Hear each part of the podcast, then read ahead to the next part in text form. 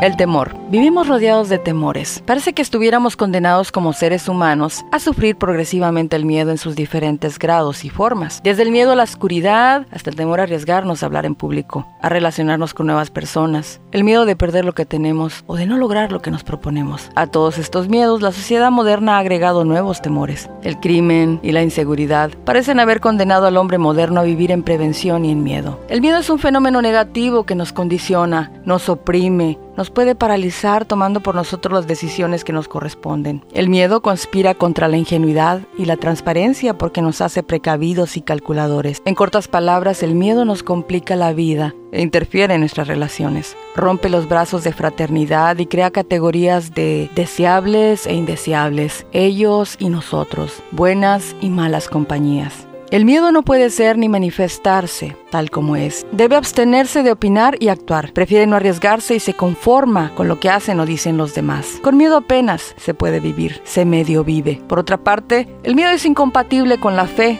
y es fuente de supersticiones y falsas religiosidades. Desgraciadamente existen muchos, aún entre los que se llaman cristianos, que han hecho del miedo una especie de forma de creer, o mejor, de no creer. No se fían, no confían en el Señor y se acogen a fetiches, imágenes, creencias e ídolos que pueden ver o tocar y con los que creen comunicarse por medios misteriosos. A esto se debe la proliferación de magos, psíquicos y agoreros que hoy aparecen por todas partes, aún en la pantalla del televisor, y en algunas comunidades de creyentes. La fe en Cristo nos da la claridad en lo que creemos y seguridad en el Dios y Señor en quien confiamos.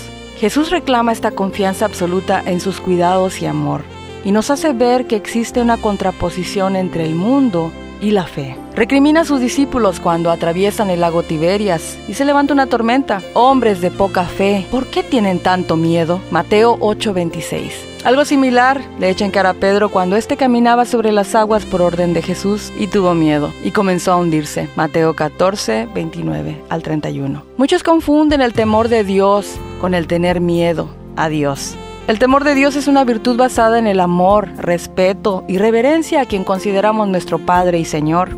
Es un sentimiento positivo, auténtico, que nos previene y cuida de ofenderle o desagradarle, porque le amamos y respetamos como un hijo ama y respeta a su padre, y se cuida de contrariarle. Pero Dios no es un atormentador de conciencias. Dios no quiere borrachos de culpabilidad, sino hijos arrepentidos, llenos de buenos propósitos y desbordantes de confianza en su gracia. El tormento del miedo y la tristeza no vienen de Dios. Como decía Roger de Taise, debemos escaparnos de la espiral del miedo, porque nadie que conozca a Cristo puede ser un medio muerto, paralizado por el miedo. Siempre tenemos una salida para vencer los temores, aun en el caso de sentirnos culpables, porque como dice el apóstol Juan, en esto sabremos que somos de la verdad y nos sentiremos seguros delante de Él que aunque nuestro corazón nos condene, Dios es más grande que nuestro corazón y lo sabe todo. Primera de Juan 3, 19, 20.